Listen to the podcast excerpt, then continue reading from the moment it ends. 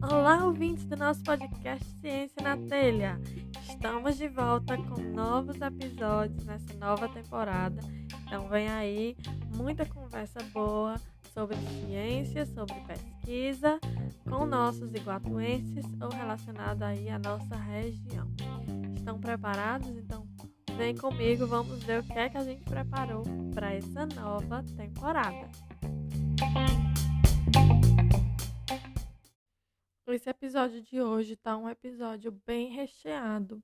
A gente conversou com o John Matheus sobre a sua pesquisa em uma área de economia política da educação, mas não somente sobre isso, a gente conseguiu expandir essa conversa. Ele falou um pouco sobre implicações e consequências disso. Vimos também é, um pouco sobre o método científico em geral, principalmente aplicado aí nas ciências humanas, sociais. Né? Ele falou um pouco da sua experiência não só na pedagogia, mas também como professor aí no, no IFCE, com tudo que ele vem fazendo, que ele consegue observar na formação desses alunos. Foi muito legal.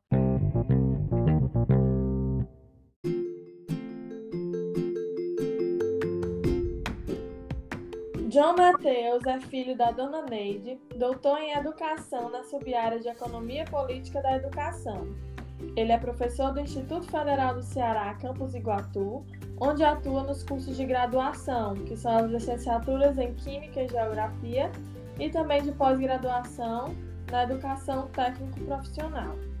Ele é líder do grupo de pesquisa Laboratório de Estudos, Pesquisa e Extensão no Ensino Médio, tem interesse nas discussões que abrangem reformas e políticas do ensino médio, com destaque para as reformas no trabalho docente estudioso de Marx e Gramsci. Seus hobbies incluem cinema, música, futebol, musculação e jiu-jitsu. Seja bem-vindo ao nosso podcast, John. Prazer, uma honra estar aqui, né, no podcast Ciência na Telha. Muito feliz e contente com a possibilidade de estar fazendo essa conversa e desde já agradeço demais o convite de poder estar aqui.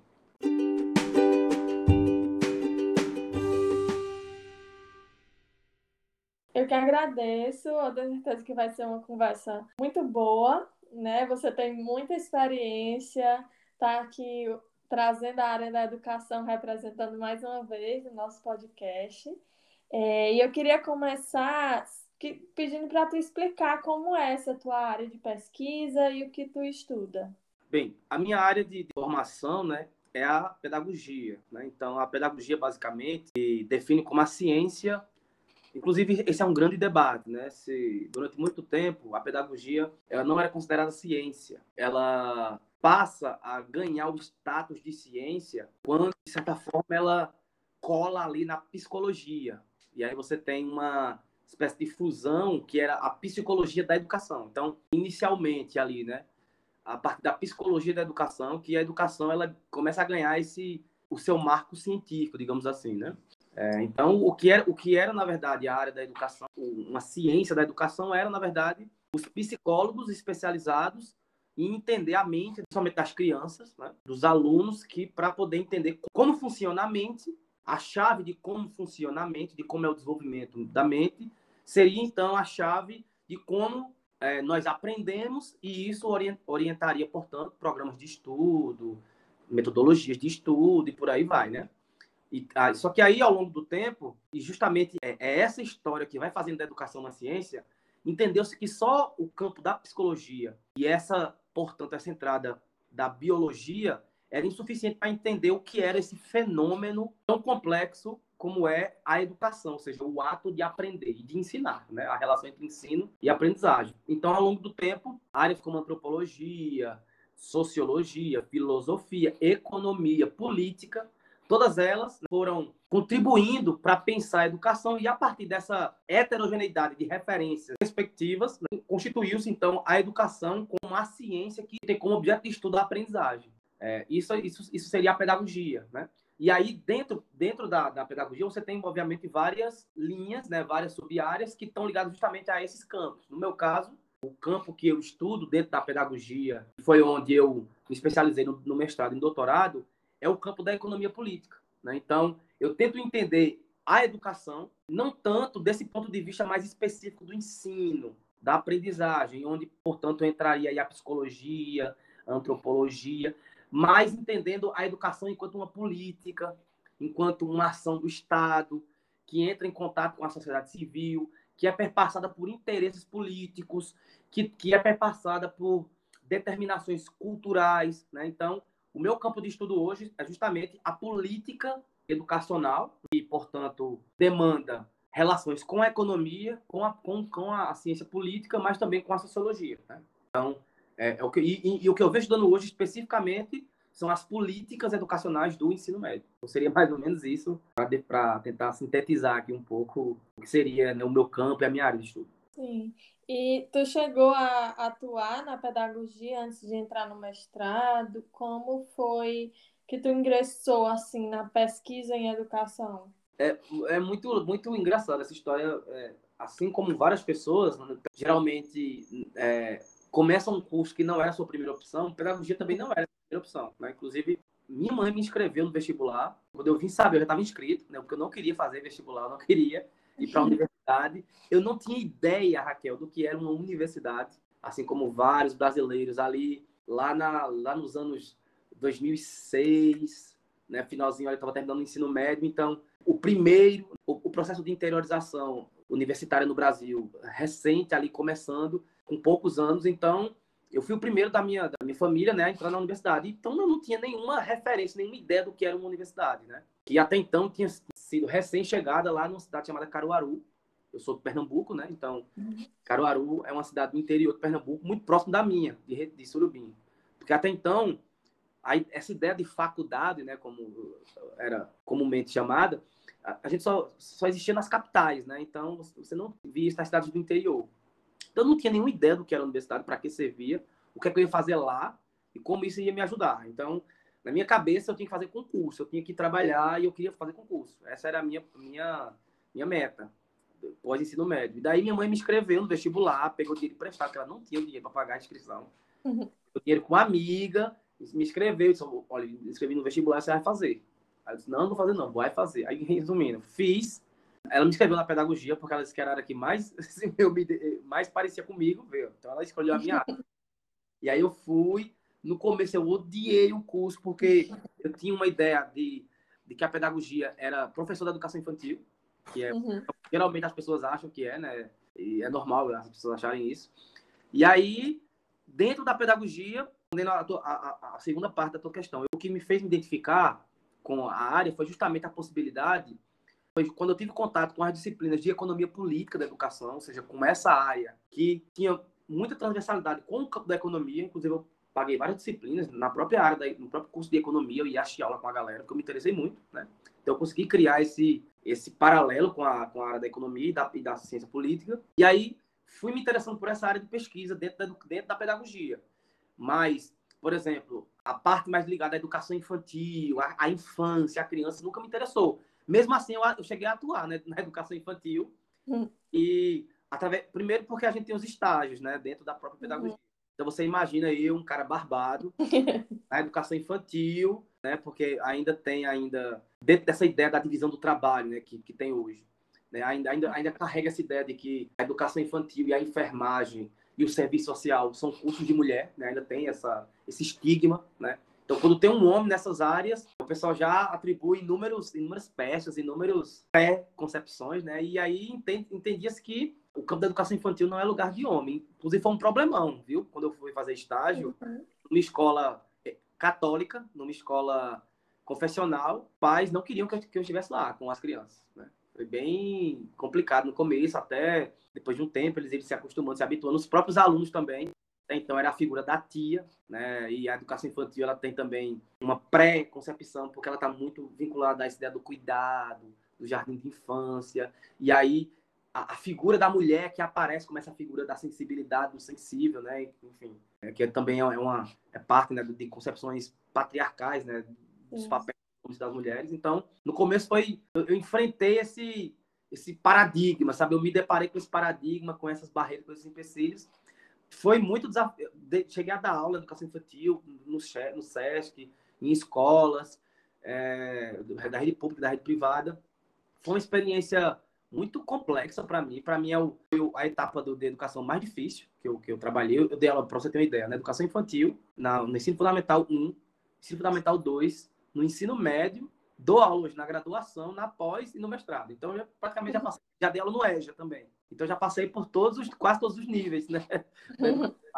Mas a educação infantil é um desafio tremendo e gigante. Engraçado, tu trouxe vários pontos aí que eu acho interessantíssimos.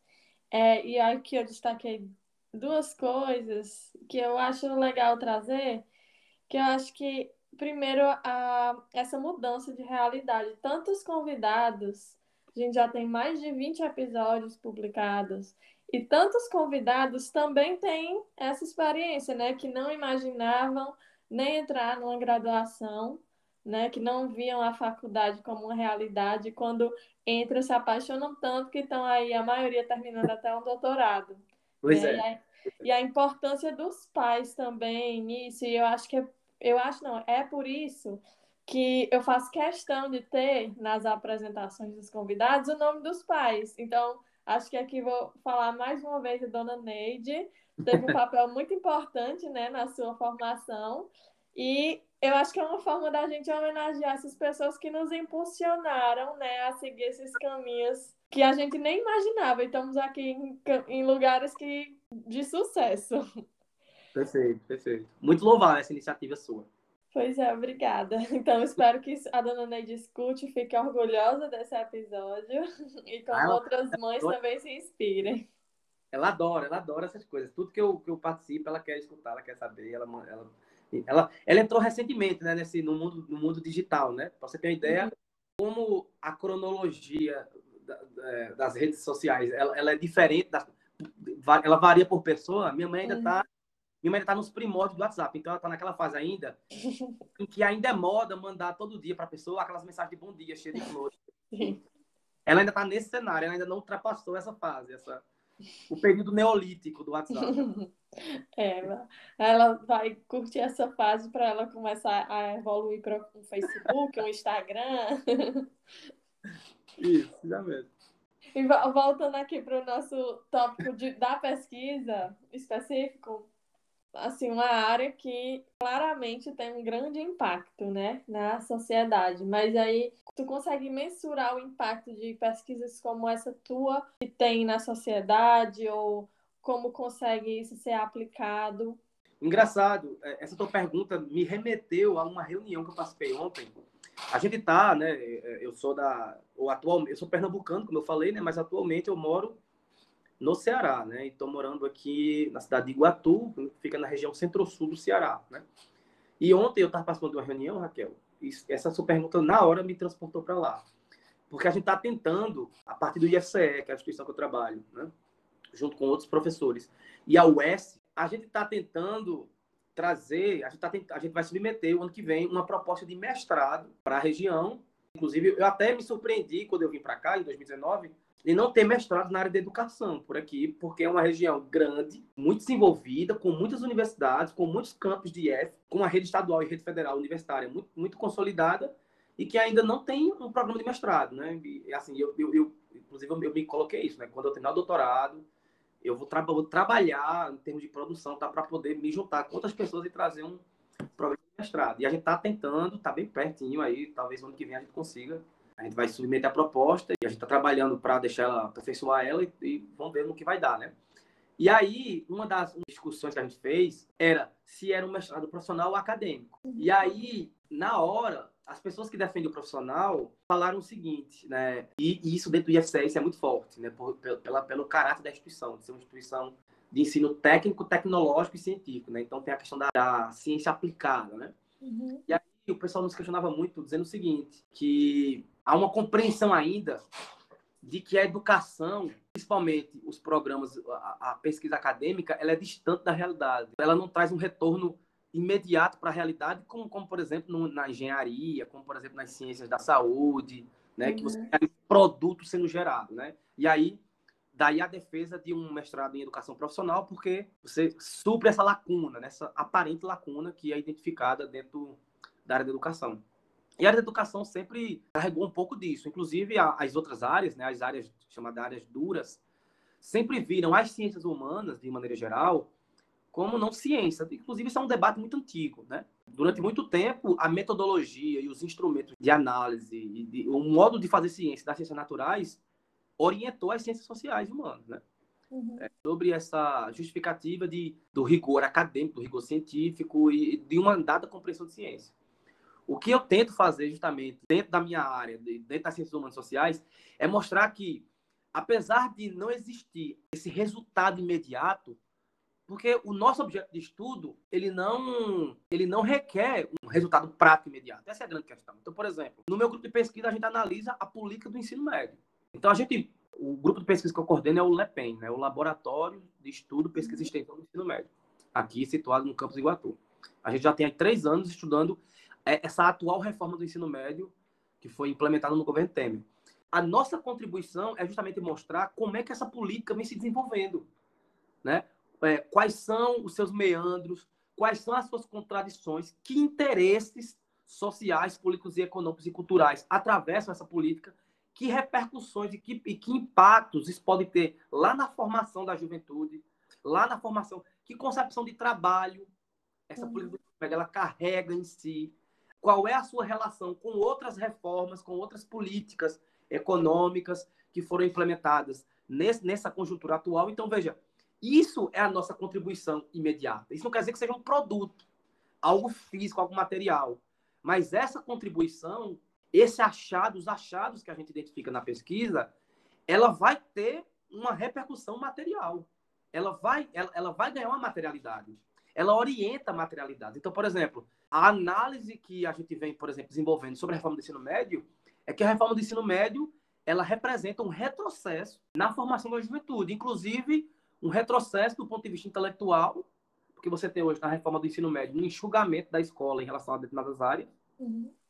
e você tem um rebaixamento da própria formação, porque como você tem é, essa ideia do, do, a escola agora vai ser orientada por itinerários formativos, ou seja, não vai ser mais o conjunto de áreas, então, o, o, que a gente percebe é que, no longo prazo, você vai ter um, uma parte da sociedade que só tem a escola, o acesso à, riqueza do conhecimento, ou seja, ao patrimônio cultural do, do, do conhecimento, uma parte da sociedade que, que tem na escola esse acesso, ela vai ter um acesso empobrecido. Porque você tem áreas que estão sumindo do currículo escolar em função da reforma do ensino médio, como, por exemplo, artes, como, por exemplo, sociologia, como, por exemplo, filosofia. São áreas que deixaram de ser importantes no currículo hoje, né? com essa reforma do ensino médio. Então, o que é que acontece? Veja, a nossa análise, ela fornece, dentro da reflexão, ações práticas. Então, ela orienta ações práticas. E, e, e só existe ação, ação prática porque existe sociedade, porque existem interesses materiais. Né? Então, a contribuição, o, o impacto que as nossas pesquisas trazem para a sociedade é justamente elucidar um fenômeno, esclarecer, em suas múltiplas determinações, um dado fenômeno que oriente, portanto, uma dada posição política sobre aquilo. Ou seja, temos que fazer a crítica, temos que fazer a rejeição a essa proposta, porque ela não interessa a determinado grupo social, a determinada classe social. Determinada classe social vai ser prejudicada com esse tipo de trajetória que essa política está tá assumindo. Então, isso é um impacto material, porque vai, vai impactar materialmente né, a, a sociedade como um todo. Então, essa, é isso que eu venho tentando dizer para as pessoas que, apesar de não gerar um produto imediato, mas ah, o resultado que a análise gera, ela tem um impacto material gigante, apesar de não gerar um produto que a gente possa tocar, né, algo palpável, mas ela tem um impacto material gigante no conjunto da sociedade. E é muito bom tu ter trazido isso, porque eu acho que as pessoas que são contra esse pensamento acham que você, por ser contrário, a um governo, a um determinado grupo político, está apenas dizendo que aquilo ali não é suficiente, que está, tu usou uma palavra boa, é um retrocesso, que acha que é apenas um, uma, um posicionamento por um partido político, quando na verdade tem toda uma análise por trás, tem todo um estudo, né? É uma ciência, como tu falou, Né? A, a educação também precisa ser estudada, ser analisada, seja algumas vezes com dados ou com análises né, de textos, de propostas, não sei o outro nome, é, como chama, currículos. Então, várias coisas que estão envolvidas, né? Perfeito. E veja, como você mesmo falou, é, a, o grande desafio da gente é esse, Raquel, é mostrar. Eu, eu, nunca me esqueço, ó. Quando eu cheguei na graduação, eu fui dar aula. Na, no a primeiro dia de aula foi no curso de física. E a minha veja, as minhas disciplinas são política educacional, e fundamentos filosóficos da educação. Imagine isso no curso de física. Eu sofri muito, viu, com fundamentos sociofilosóficos e políticos da educação quando eu estava na química. Pronto. Porque, veja, você tem ali um choque epistemológico. É um uhum. choque epistemológico, né? Porque você tem... Veja, apesar de é, a licenciatura estar dentro das ciências humanas, mas é uma licenciatura em física. Então, você tem... Ou em química. Então, você tem um choque epistemológico porque a área da química, a área da física elas nascem de um estatuto científico epistemológico moderno que é diferente da ciência crítica, que a gente se baseia do que hoje é dominante nas ciências sociais, que é, o, é a análise dialética, né? a análise do materialismo dialético, que é a análise crítica, que tem uma outra, tem um outro estatuto metodológico. É diferente das ciências naturais. Totalmente diferente. Inclusive, né, se confronta. Pega, por exemplo, na minha visão, é, a metodologia das ciências naturais elas não, elas não, elas, elas são muito limitadas para analisar o social, as ciências sociais. Por isso que eu, o método que eu me baseio hoje é o método materialismo histórico dialético, que é um método que nasce já com essa reivindicação de que as ciências naturais, né, você tem, por exemplo, o Durkheim. Durkheim queria entender a sociedade como se entende a física, né? Então ele achava que o funcionamento social era regido por leis físicas. Por isso que ele entendia que o positivismo se eu estudo o comportamento de uma pessoa e entendo o padrão de comportamento dessa pessoa, eu posso reproduzir isso em outras pessoas. Só que depois o próprio tempo vai mostrando que uma pessoa se comporta diferente, diferente da outra. Não é uhum. diferente de duas plantas da mesma espécie. né? Então, é. o grande desafio da gente, é, Raquel, é, é, é, é, isso. Então, eu lembro que na minha primeira aula, na física, quando eu disse assim, ó, a, a minha disciplina é de política educacional, aí um aluno fez assim, sim, professor, mas a, a o, o senhor vai defender, o senhor vai defender quem? Mesmo assim, o aluno perguntou. Na disciplina, eu digo, eu vou defender a ciência. eu respondi para ele. Porque eu falei, ó, a análise que eu trago aqui, ela é científica, ela não é partidária. A, a grande, o nosso grande desafio é, é, é, colocar a ciência na frente da, do, da, da posição política. Porque, veja, uhum. é um outro, isso é um outro, não sei o que você pensa sobre isso, mas é, eu, sou, eu, sou, eu sou partidário da tese de que, diferentemente do que achavam os positivistas, dentre eles Durkheim, ou o próprio Augusto Conte, e até o Max Weber, que é um, é um positivista mais culturalista, digamos assim, é, não existe ciência desprovida de política. Né? Todo estudo, uhum. toda posição científica, todo resultado científico, toda escolha científica, toda metodologia científica, toda análise, orientação de análise, técnica de análise, tudo isso está orientado por uma posição política ideológica. Existe ali a, é, apresentada ou velada, dita ou silenciada, mas existe uma orientação. É, ninguém estuda uma, uma, uma, um determinado conjunto de, de plantas, espécies de plantas, porque acordou com isso na cabeça, né? Você tem ali uma determinada posição, um determinado interesse social com aquilo, e isso é político. Isso é uma posição política, né? Então, o nosso grande desafio é fazer o caminho inverso mostrar que é, a nossa análise, apesar das implicações políticas que ela tem, mas ela, ela, ela é antecedida por uma orientação científica. É a, é a orientação científica que esclarece o caminho de que, portanto, tomadas, que posições políticas devem ser tomadas, e não o contrário. Né? É, é, porque senão, eu até brinco com meus alunos, a gente tem que ter cuidado com meus orientandos, para o nosso texto, isso, isso é o que eu digo para em bancas que eu participo. Eu digo, olha, a gente, a gente tem um desprestígio já de imediato em relação à nossa área. Porque acham que tudo é ideológico, que a gente. Que a, acham que a gente faz texto panfletário. E a gente, a gente, portanto, tem que ter cuidado para não tornar os nossos textos, textos panfletários. Então, toda afirmação de todo aluno meu, todo orientando, ou na banca que eu participo, que, que tem uma. Que tem uma que seja mais áspera politicamente. Uhum. É, é, por exemplo, pessoal, é, até coisa simples, é, é, numa introdução, eles vão situar a, a, política do ensino médio, no governo Temer, eles colocam com golpe, aí eu digo, ó, com a nota de rodapé explicando por que você está dizendo que isso é golpe. Baseado em quê? Que referências para o leitor ir lá e dizer, não. Porque o leitor dizer, não, pode ter alguém que diga que acha que não foi golpe. É, e tem, né? O rito jurídico, blá, blá, blá. Então, bota quais são as referências, quais são as mediações que lhe fazem fazer essa afirmação. Entendeu? Então, eu acho que esse é o cuidado que a gente tem que ter nas ciências humanas para mostrar que a afirmação, o, o, sentido ideológico que as nossas análises carregam, elas são referendadas pela, pela análise científica, rigorosa.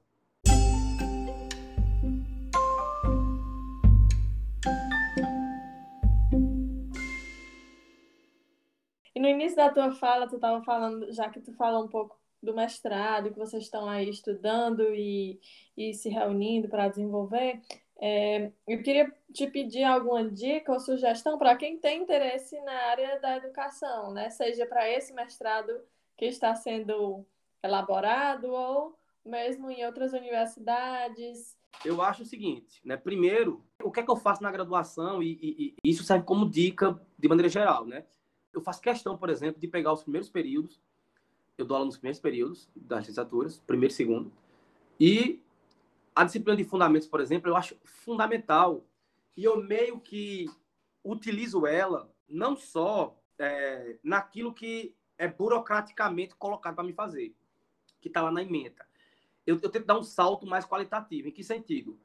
O que é que eu percebo, é, Raquel, em, relação a, a, a, E esse é um problema da nossa área mesmo a, a, ao campo da educação, ao mesmo tempo em que eu estou aqui fazendo essa, essa reivindicação né, de que a metodologia, e que é comprovado que a metodologia das ciências naturais, elas são limitadas, elas explicam até um certo ponto, mas muito limitado para explicar o que é a complexidade das, das, relações sociais, das determinações sociais. Ao mesmo tempo, a gente tem, principalmente na pedagogia, a chegada de modismos acadêmicos, modismos científicos, que relativizaram o rigor da análise, sabe? Então, por exemplo, eu passo de muita banca de mestrado, principalmente, e da própria, da própria graduação também, em que a análise ela é muito uma descrição do que, por exemplo, uhum. alguns clichês que tem na nossa análise. Então, bota lá, tá lá na metodologia essa pesquisa é uma pesquisa qualitativa.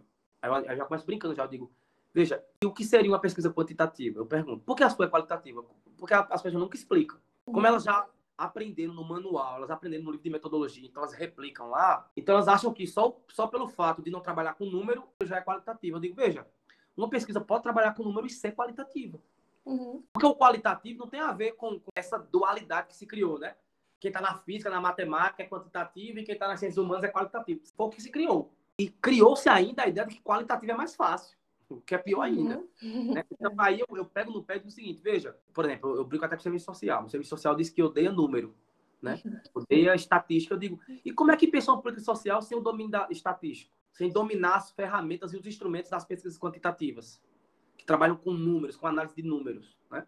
Então, eu digo, ó, de maneira geral, toda pesquisa é qualitativa.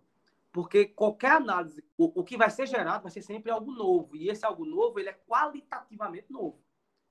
É impossível ter uma pesquisa e só mudar algo em, em termos de quantidade. Ele muda em termos de qualidade. Agora, a diferença é se a base dos dados vai ser quantitativa ou se a base dos dados vai ser quanti e qualitativa. Ou então bota assim, a minha pesquisa vai ser descritiva e exploratória. Eu digo, qual é a pesquisa que não é exploratória e que não é descritiva? Porque tem que descrever e tem que explorar. Se só descrever. Aí, o que é que acontece, Raquel, na, na, na educação? Tá lá, pega lá, vão entrevistar um professor, por exemplo, a pesquisa é sobre condições de trabalho. Aí vão, vão entrevistar lá um professor com 40 horas semanais, trabalhando muito mais do que isso, fim de semana, dia de sábado, levando trabalho para casa, pronto. Sujeito perfeito para ser a, a, pesquisar. Aí vai lá, na, entrevistar, entrevista, aí vai analisar, aí você pega lá o texto, tá lá. O que o professor falou, eu trabalho 40 horas, eu não tenho mais fim de semana, eu não vejo meus filhos, eu não tenho lazer.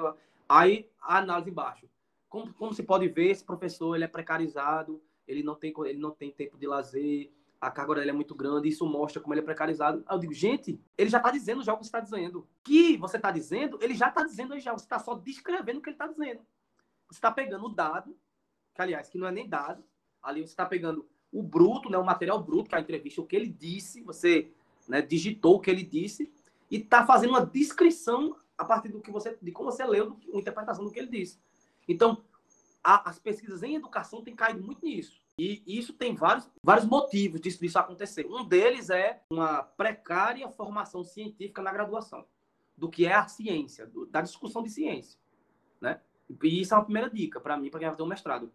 Se você, se é na área, na área da educação, você primeiro estudar o que é a ciência em educação. Quais são as metodologias, de onde vêm essas metodologias, qual é o, o fio, a história, o, o, elemento filosófico de cada metodologia. Porque você entende, você começa a matar, por exemplo, essa ideia de por que é qualitativa, por que é quantitativa, por que é exploratória, por que é descritiva. Né? E aí, veja, na, na, na disciplina, por exemplo, de fundamentos sociofilosóficos, eu tento mostrar para os estudantes fazer, meio que nessa disciplina, garantir um pouco desse, desses debates sobre o que é ciência e o que é ciência em educação. Né? E aí a gente, por exemplo, eu, eu mostro lá, ó, por exemplo, a, a, a fenomenologia, né? enquanto uma corrente filosófica. Qual é a grande contribuição que a fenomenologia dá para a educação? A fenomenologia, ela criou a ideia, no campo da educação, por exemplo, de que, não só da educação, mas na ciência de maneira geral, de que para você estudar um fenômeno, você precisa vivenciar aquele fenômeno. Veja, é uma posição epistemológica desse campo filosófico da fenomenologia. Então, ela entende que só se pode fazer ciência se você vivencia na realidade. Por quê? Porque a fenomenologia parte da ideia de que nós, nós já temos preconcepções. E muitas vezes na pesquisa, tudo que a gente faz na pesquisa já está orientado por preconcepções. Então, por exemplo, a forma como tu elabora o teu problema de pesquisa já foi cortado de acordo com preconcepções tuas. A uhum. forma como tu selecionou o que tu vai analisar, o que tu não vai de tudo que tu coletou. Já tem ali um enviesamento tuas pré. Então a fenomenologia defende uma ideia de a gente suspender tudo isso. É como se você ficasse nu. Você vai tirar a sua roupa toda, tudo que você se vestiu ao longo da sua vida, e vai tentar mergulhar naquele fenômeno cru. É daí que nasce as pesquisas, principalmente na antropologia, de né, é o pessoal que vai estudar uma determinada tribo indígena vai viver com eles, vai viver dia a dia com eles, vai ter lá um cara de campo e vai vivenciar com eles. Veja, se eu não entendo o que é a fenomenologia enquanto corrente filosófica, eu não entendo essa, essa, perspectiva científica de abandono dos pré-supostos, ou seja, dos supostos prévios, que, segundo a fenomenologia, atrapalha a análise do real enquanto, enquanto ele mesmo. Porque, na verdade, a fenomenologia vai dizer que, como a gente tem muitos supostos, o que a gente analisa é a realidade como a gente quer enxergar, e não como ela é. Então, veja, como é importante estudar. Então, é, essa é a primeira dica que eu dou para o pessoal. Para saber o rigor metodológico e até para escrever o projeto, até para justificar o, como você vai analisar, que escolhas metodológicas você vai fazer, é importantíssimo ter esse entendimento da própria filosofia da ciência. E eu tento garantir, por exemplo, isso lá na graduação, nos primeiros períodos. É, alguns alunos pegam logo no começo, sabe, Raquel?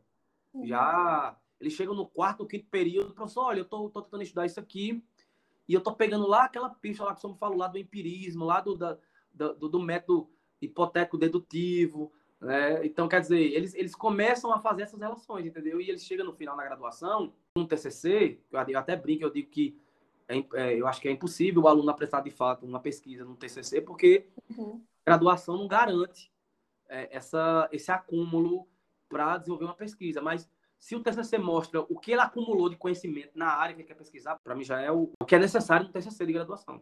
Então, a, uma dica que eu dou é essa, sabe? De aquela pessoa que pretenda fazer um mestrado, tente sair um pouco dos clichês da área da educação que tem na educação, que é, que é muito romantizado, e tente entender de fato o que é a ciência à luz da filosofia para entender a, de fato o que seriam metodologias e a ciência na própria educação. Ótimo. Só queria, na verdade, agradecer o convite. Gostei demais da conversa, uma conversa muito fluida, bem diferente da maioria das coisas que eu participo. Eu, já tenho participado, acho que uma vez só, de um, porque assim, a gente participa mais de seminários, de é. palestras, de eventos. Então, a, a, a, dinâmica do podcast ela é muito gostosa, porque ela é uma conversa mesmo, e parece que é entre dois vizinhos, né? Parece que tá cada um numa janela falando uma coisa, uhum. né? E, e, dando risada e rindo e conversando. Também lhe parabenizar pelo projeto, né? Você está levando ciência de uma maneira muito divertida e muito carismática para as pessoas, né? tenho certeza que teu público é um público do mais variado possível uhum. e não tenho dúvida de que essa experiência aqui que você está levando para eles tem influenciado, tem conquistado e tem incentivado muitas pessoas que até então não, não, não tinham nenhum interesse, nenhuma pretensão de conhecer a ciência ou de, de ter contato com a ciência e agora passam sim a se identificar, a se reconhecer, porque esse canal que você criou ajuda a mostrar que a ciência, na verdade, é algo do dia a dia, né? Algo que está no dia a dia, que a gente coloca em um outro, em um outro, em um outro cenário, em uma outra perspectiva, mas que ela está ali no dia a dia e que, e que, na verdade, inclusive, tu mencionou que no começo, né, eu coloquei lá que eu estudo Marx e Gramsci, o próprio Gramsci, ele fala, né, todo mundo é filósofo, né? O filósofo ele não é aquela figura do, da pessoa que está lá do intelectual que está lá no, no, escritório, mexendo né, no, nos, nos, livros. No... Na verdade, todo mundo é filósofo porque todo mundo pode participar da construção da sociedade, né? seja do ponto de vista da, da filosofia, da, das ideias, da, da, das narrativas, ou do ponto de vista material, das descobertas científicas mais palpáveis. Né? Então, eu acho que essa, o, o Ciência na Telha ajuda as pessoas a verem a ciência como realmente ela é, como, como vida, porque ciência é, é vida. Sim, é verdade. Eu, eu agradeço também por ter aceitado esse convite. O, a primeira vez, aqui mais um detalhe de bastidores, a primeira vez que eu convidei o John, ele estava no tatame, eu fui lá. Ele me disse que tu faz doutorado, então eu queria ter um, um podcast, tu quer, quer ser meu convidado? Aí demoramos aqui um ano, um pouco mais de um ano, para que a conversa fosse, enfim, é gravada e publicada, mas estou muito feliz. Adorei conhecer mais sobre o seu trabalho, toda essa conversa que a gente teve aqui hoje. Eu espero que os nossos ouvintes também tenham curtido bastante. E ainda tem muita coisa que dava para conversar aqui com o John. Ele, vocês vão ver depois, aí, vão ver aí no post. Ele também tem um canal do YouTube, vocês podem conferir, podem, tenho certeza que ele está aberto para vocês entrarem em contato debaterem canal... coisas com ele. Ele adora conversar essas coisas também no Instagram. Então, é, eu fico muito feliz também por ter essa abertura com você e eu espero que os ouvintes tenham gostado e que interagem com a gente sobre esse tópico. Perfeito, Raquel. O canal lá no YouTube é o canal Dialetizando, o nome do canal. Então, lá, lá as pessoas vão encontrar é, vídeos sobre a teoria do Marx, a teoria do Gramsci, né? Sobre análise de conjuntura, análise sobre a pandemia, do ponto de vista, obviamente, da ciência política, né? E vídeos sobre educação, em sua grande maioria, né? E também no Instagram também produzo também conteúdos, eu tenho lá algumas alguns destaques também com, com alguns vídeos que estão lá no, no, YouTube, estão lá no Instagram, mas tem alguns que são só do Instagram mesmo, né? Tem, tem lá, por exemplo, um bem legal que eu faço uma análise das propostas, é, fazendo uma análise dos candidatos, né? Vão concorrer esse ano na, na presidência, enfim. Então, eu trago lá um debate político, repercutiu bastante o vídeo. E, pessoal, agradeço demais. Espero que vocês gostem aí, tenham gostado da nossa conversa. E é isso, agradeço demais a Raquel pelo convite mais uma vez.